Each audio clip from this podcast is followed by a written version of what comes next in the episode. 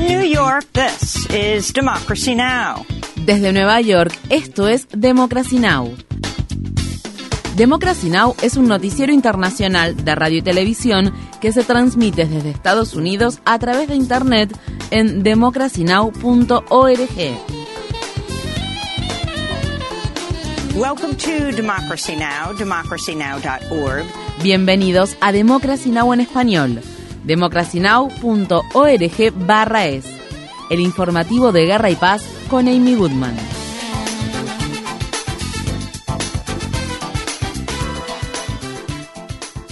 Las Fuerzas Armadas Terrestres de Israel realizaron una operación militar dentro del hospital Al-Shifa, el mayor centro médico de la Franja de Gaza, donde cientos de pacientes siguen recibiendo tratamiento y miles de personas se han refugiado.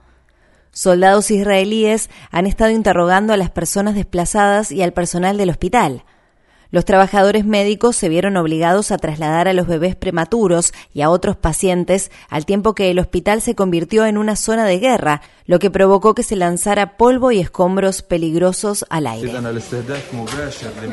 Este es un ataque directo al edificio de especialidades médicas se están evacuando a los pacientes que ya habían sido evacuados desde la unidad de cuidados intensivos.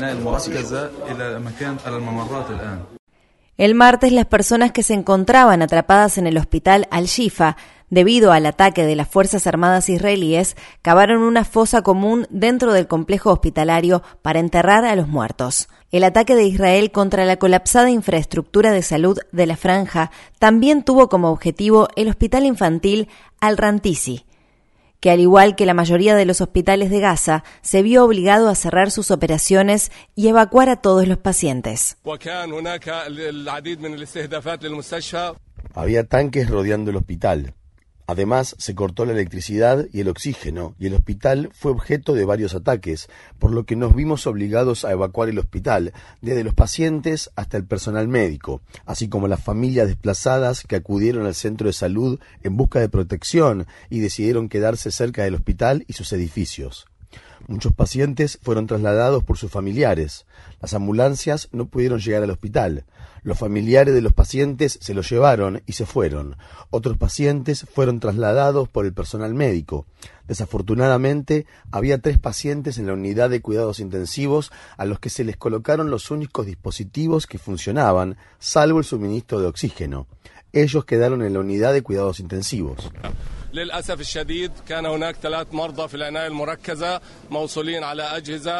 Israel ha matado a más de 11.300 palestinos desde el 7 de octubre, aunque es probable que el número real de muertos sea mucho mayor.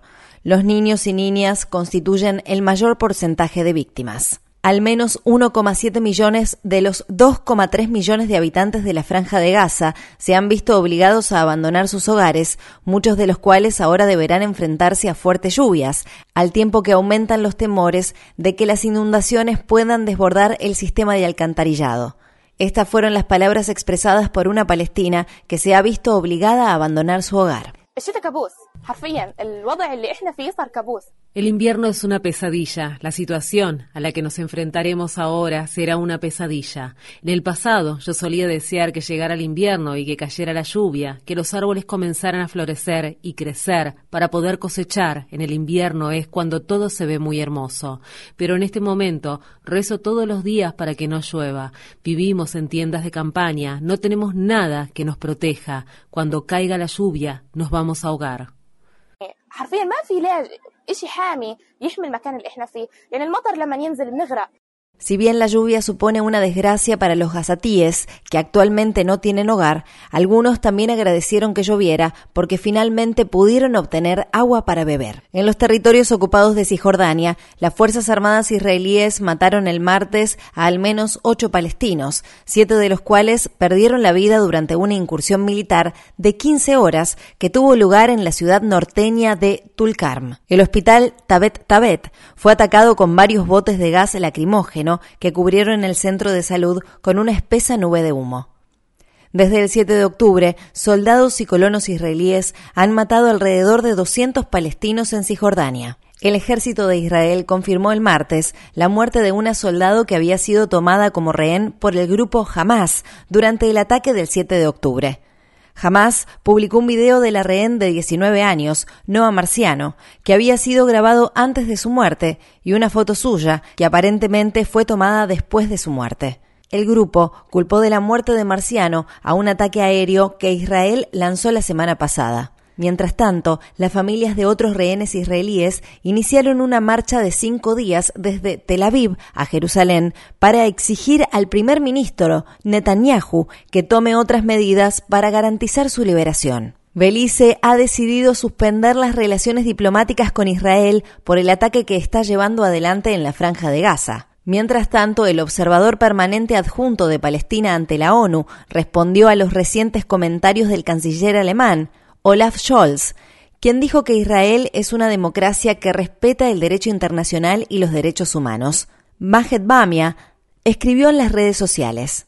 Ahora estoy convencido de que existe otra ley internacional que desconocemos y a la que hacen referencia tanto el canciller alemán como otros, una que permite la colonización, el castigo colectivo, los ataques indiscriminados, la destrucción desenfrenada y la discriminación racial, siempre y cuando quien lo haga lleve el nombre de Israel. En Estados Unidos, más de 500 personas que cubren cargos políticos y miembros del personal de 40 agencias gubernamentales enviaron el martes una carta al presidente Biden en protesta por su apoyo a la guerra de Israel en Gaza. En la ciudad de Washington, D.C., decenas de miles de personas se congregaron el martes en la explanada nacional para llevar a cabo la denominada Marcha por Israel.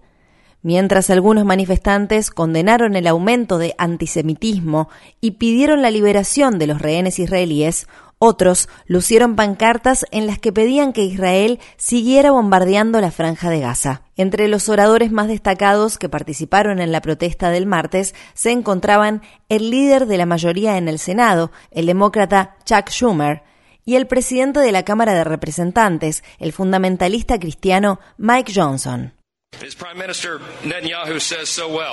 Como bien dice el primer ministro Netanyahu, esta es una lucha entre el bien y el mal, entre la luz y la oscuridad, entre la civilización y la barbarie. El colaborador político de la cadena de noticias CNN, Van Jones, subió al escenario y pidió que se pusiera fin a todo el horror, al tiempo que se calificó a sí mismo como un hombre que está a favor de la paz lo que llevó a la multitud a empezar a gritar No al alto el fuego. Otra persona que habló en la manifestación del martes fue el pastor ultraderechista John Hagee, un conocido antisemita que una vez dijo que Hitler fue enviado por Dios para exterminar al pueblo judío con el fin de crear el Estado de Israel. Los rebeldes hutíes de Yemen han lanzado en los últimos días una serie de ataques con misiles y drones contra Israel. El ejército israelí dijo el martes que había interceptado un misil cerca del Mar Rojo. Mientras tanto, en Siria, al menos 66 personas, incluidos niños y niñas, han muerto y otras cientos han resultado heridas durante el último mes, al tiempo que las Fuerzas Armadas del gobierno de dicho país y sus aliados rusos intensificaron sus bombardeos en Idlib y Alepo. La Cámara de Representantes de Estados Unidos aprobó un proyecto de ley de financiación a corto plazo para mantener al gobierno en funcionamiento hasta principios de 2024 y envió la medida al Senado antes de la fecha límite de la medianoche del viernes. Con 336 votos a favor y 95 en contra, el proyecto de ley contó el martes con el apoyo de 209 legisladores demócratas para su aprobación es decir, casi dos tercios del total de votos a favor. Por otro lado, el proyecto de ley no incluye recortes de gastos ni cambios en las políticas, como había exigido el bloque de la libertad de la Cámara de Representantes. El nuevo presidente de la Cámara de Representantes, Mike Johnson, apeló en su lugar a los republicanos más moderados y a la mayoría de los demócratas. Asimismo, el proyecto de ley tampoco incluye ayuda militar para Israel o Ucrania. El presidente Biden anunció un plan de 6 mil millones de dólares como parte de la ley de reducción de la inflación para fortalecer la resiliencia climática del país, que incluye la mejora de la infraestructura hídrica, medidas para mitigar los riesgos de inundaciones y la modernización de la red eléctrica. El anuncio se produjo al tiempo que el gobierno publicó el martes su evaluación nacional del clima. Esta evaluación nos muestra en términos científicos claros que el cambio climático está afectando a todas las regiones, a todos los sectores de Estados Unidos, no solo a algunos, sino a todos. Demuestra que las comunidades de todo el país están, más que nunca, tomando medidas para reducir el riesgo que implica la crisis generada por el cambio climático. Advierte que aún se necesita con urgencia que se tomen más medidas. La Organización de las Naciones Unidas publicó su informe más reciente sobre los planes para enfrentar el cambio climático de los países de todo el mundo. La ONU concluye que los países se están desviando imprudentemente de la meta que tenían para cumplir los objetivos climáticos a nivel mundial y que incluso si los países cumplen con éxito todos sus compromisos dirigidos a combatir el cambio climático, las emisiones superarán en un 9% los niveles de 2010. El secretario general de la ONU, Antonio Guterres, advirtió, el mundo no está logrando controlar la crisis generada por el cambio climático. Los planes climáticos nacionales están sorprendentemente desalineados con la ciencia. La COP28 debe ser el lugar donde se cierre de manera urgente la brecha de ambición climática.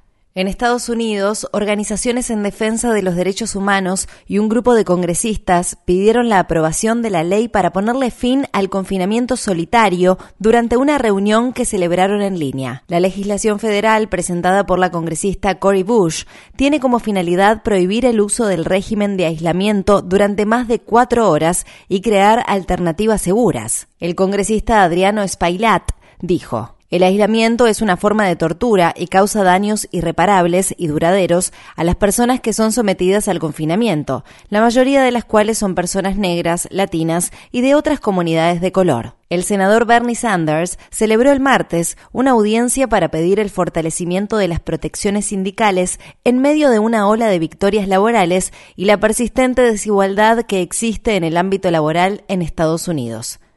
Sanders instó al Congreso a aprobar la ley PRO, la cual reintrodujo a principios de 2023. El presidente de United Auto Workers, Sean Fain, quien recientemente levantó la exitosa huelga que su sindicato llevó a cabo contra los tres mayores fabricantes de automóviles de Estados Unidos, pidió al Congreso que diera un paso adelante en favor de la clase trabajadora. La presidenta del sindicato Asociación de Auxiliares de Vuelo, Sarah Nelson, habló sobre la importancia de que todos los trabajadores de aerolíneas y aeropuertos tengan un salario digno. Hay trabajadores que no tienen un salario digno y que de hecho duermen en las áreas de espera porque trabajan las 24 horas del día, turnos de 24 horas y a veces tienen diferentes trabajos en ese aeropuerto.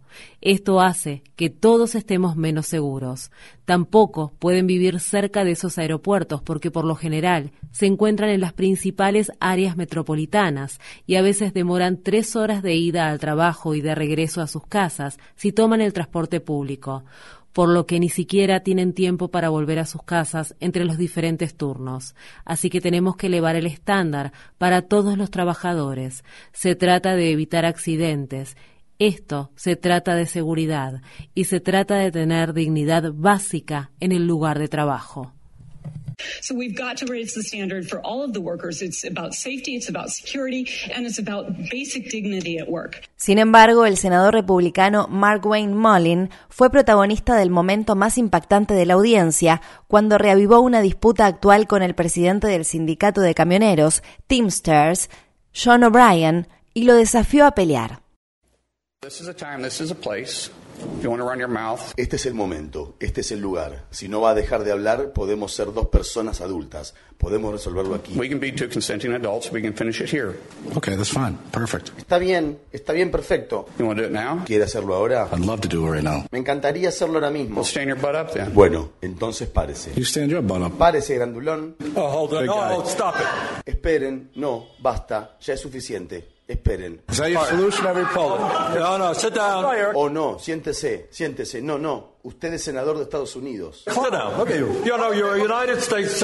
Tras ordenar a Molin que se sentara, el senador Sanders añadió. Dios sabe cómo el pueblo estadounidense desprecia al Congreso. No lo empeoremos. En la ciudad de San Francisco, el presidente Biden se reúne con el presidente chino Xi Jinping al margen de la cumbre del Foro de Cooperación Económica Asia-Pacífico. Esta es la primera vez que Xi viaja a Estados Unidos en seis años.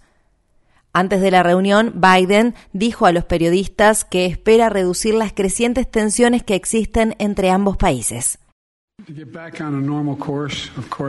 Volver al curso normal de nuestras relaciones, que podamos levantar el teléfono y hablar entre nosotros cuando haya una crisis, que podamos asegurarnos de que nuestras Fuerzas Armadas sigan teniendo contacto entre sí. Al comenzar esta semana la cumbre del Foro de Cooperación Asia-Pacífico, varias protestas se apoderaron de las calles de San Francisco, que iban desde la guerra en la franja de Gaza, la crisis generada por el cambio climático y el trato que recibe la comunidad uigur en China. Infórmate bien. Visita nuestra página web democracynow.org/es Síguenos por las redes sociales de Facebook, Twitter, YouTube y SoundCloud por Democracy Now! es.